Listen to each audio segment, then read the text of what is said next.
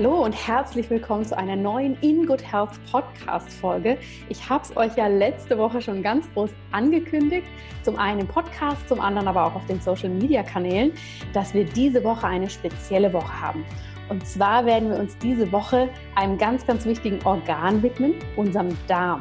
Und in letzter Zeit habe ich immer so viele Fragen dazu bekommen, dass ich wirklich dachte, Mensch, das gehen wir jetzt mal an. Das Thema möchte ich genauer mit euch anschauen, euch da unterstützen, euch viele gesundheitliche Tipps an die Hand geben.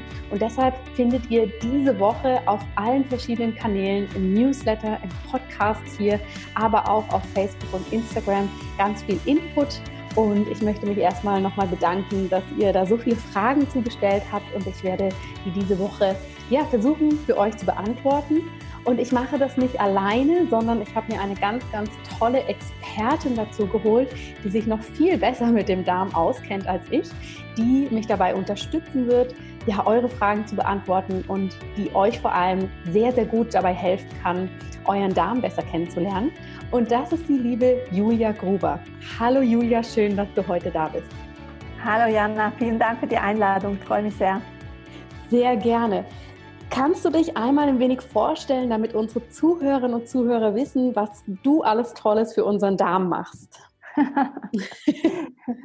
ja, äh, wie gesagt, mein Name ist Julia Gruber und ich äh, lebe in der Nähe von Basel. Und mit meinem Mann zusammen haben wir eine Online-Coaching-Firma, die sich Gruber Gesundheit nennt. Und da haben wir uns in letzter Zeit eben vor allem auf das Thema Darm spezialisiert und vielleicht noch so ein bisschen zum Hintergrund. Ganz ursprünglich komme ich aus dem Hotelfach, also so eher von der Genießerseite her, sage ich immer. Und ich glaube, das beruhigt ganz viele Leute, weil sie halt oft denken, ja, gesunde Ernährung, da kann man das Essen nicht mehr genießen. Und mein Ziel ist eigentlich zu vermitteln, dass das so nicht stimmt und dass gesunde Ernährung eben auch sehr lecker schmeckt. Ja, schön. Und du hast es ja schon selber gesagt, du hast dich sehr auf unser Wohlbefinden im Zusammenhang mit dem Darm spezialisiert.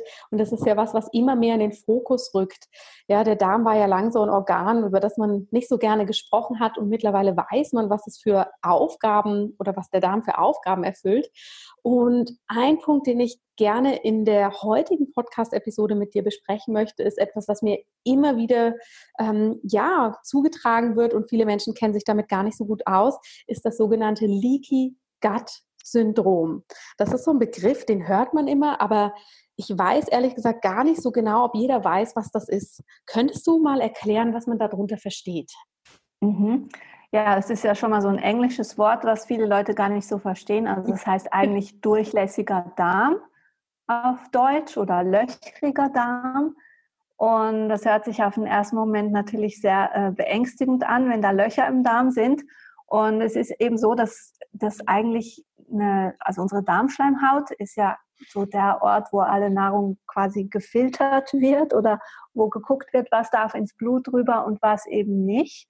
Und wenn diese Darmschleimhaut, also da gibt es halt äh, bei diesen Zellen, den Darmzellen sozusagen, gibt es so Verbindungen, die sich lockern können und dann wird der Darm durchlässig. Das heißt, dass Nahrungsbestandteile ins Blut gelangen können, die da eigentlich gar nicht hingehören.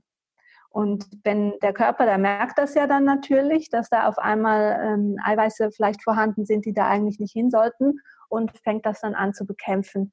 Und bekämpfen bedeutet natürlich einerseits, dass das Immunsystem aktiviert wird und andererseits, dass eine Entzündung gebildet wird. Also hat es das Leaky Gut letztlich gesehen eben auch mit Entzündungen zu tun. Ah, okay. Und ähm, wenn diese Entzündungen da entstehen können, das ist ja was, was sich auf unseren ganzen Körper letztendlich auswirkt. Ist denn das was, was auch ähm, weitreichende Folgen haben kann, wie zum Beispiel dieser massive Anstieg von verschiedensten Allergien, die wir so haben?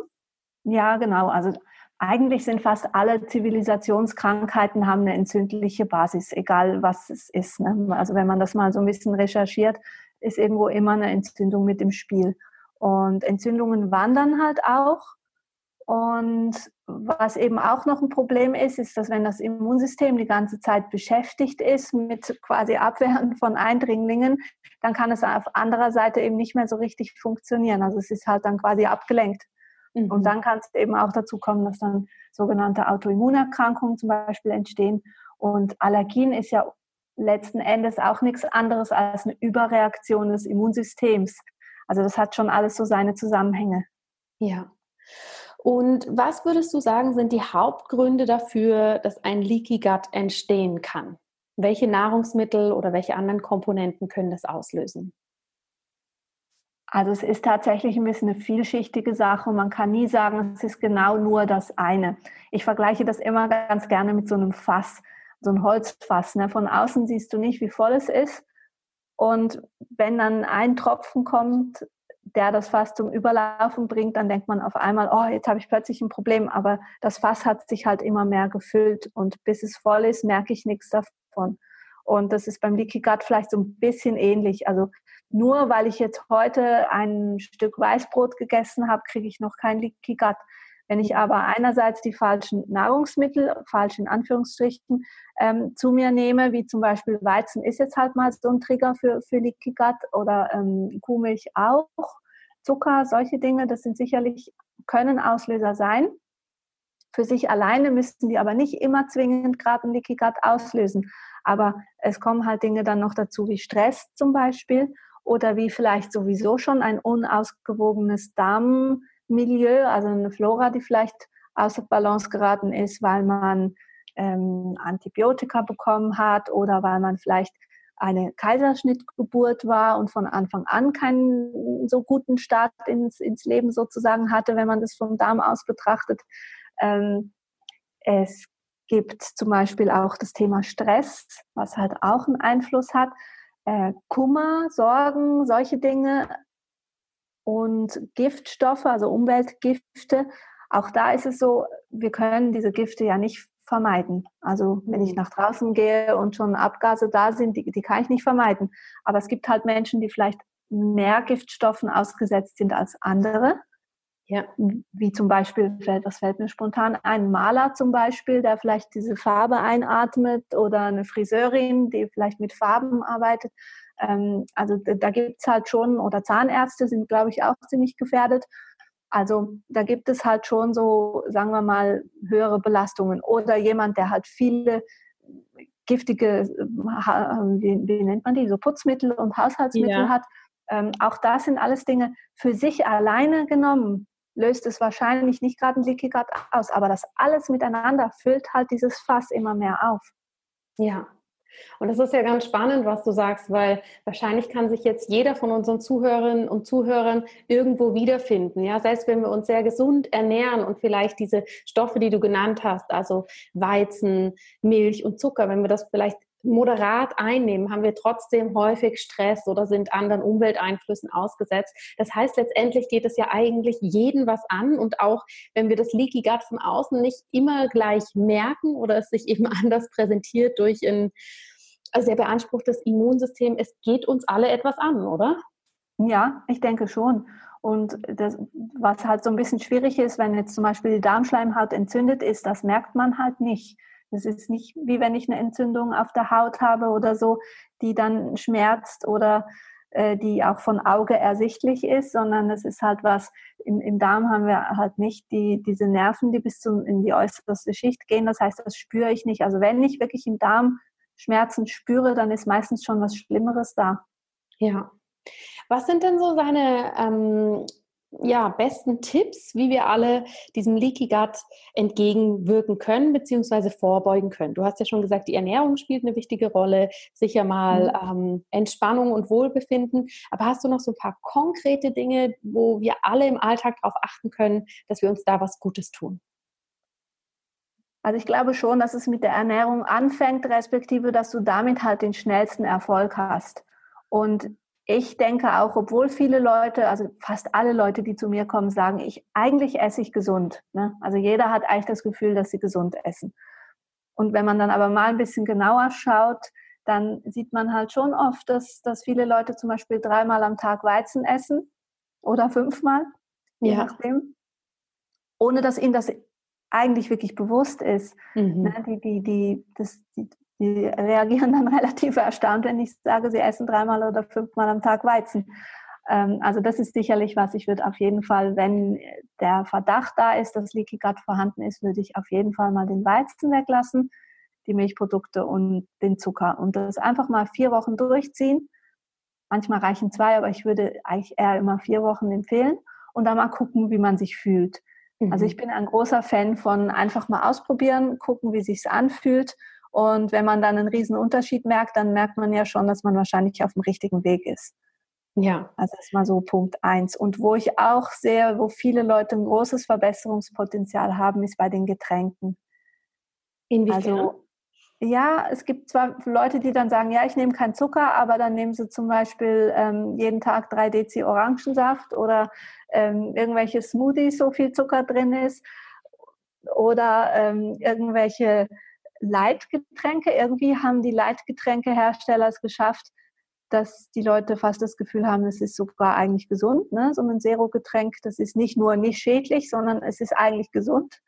Und es hört sich jetzt komisch an, aber das höre ich immer wieder, dass Leute mhm. sagen, ja, aber das ist doch eigentlich ganz gesund. Ja. Und da ist sicherlich ein Potenzial vorhanden, dass ich wirklich empfehle, einfach Wasser zu trinken. Super. Das sind, glaube ich, sehr handfeste Tipps, die jeder von uns zu Hause für sich umsetzen kann.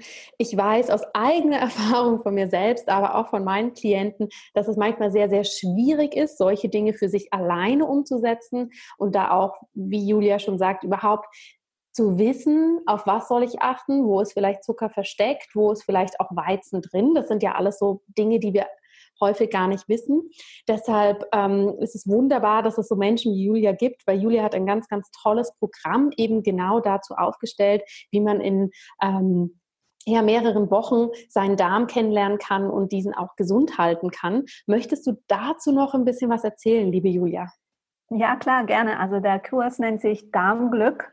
Und das Ziel des Kurses ist, wie du sagst, in wenigen Wochen, also der dauert sechs Wochen, ähm, eigentlich die wichtigsten Grundlagen über den Darm kennenzulernen und aber auch gleich, das ist mir immer ganz wichtig, das Ganze gleich umzusetzen. Also es geht nicht darum, irgendwelche Theorien äh, zu vermitteln, sondern dass wir gemeinsam äh, mindestens vier Wochen und wer dann will eben noch länger halt äh, mal so diese Grundsätze, was kann ich tun für meinen Darm umsetzen und dann aber auch lernen, was kann ich machen, wenn ich wieder auflockern möchte wenn ich merke, zum Beispiel, es geht mir viel besser, dann muss ich natürlich nicht den Rest meines Lebens äh, auf ganz viele Dinge verzichten. Am Anfang lohnt es sich immer. Und ich bin ein sehr großer Befürworter von lieber am Anfang mal ein bisschen radikaler oder ein bisschen strenger sein, weil dann habe ich viel schneller einen Erfolg.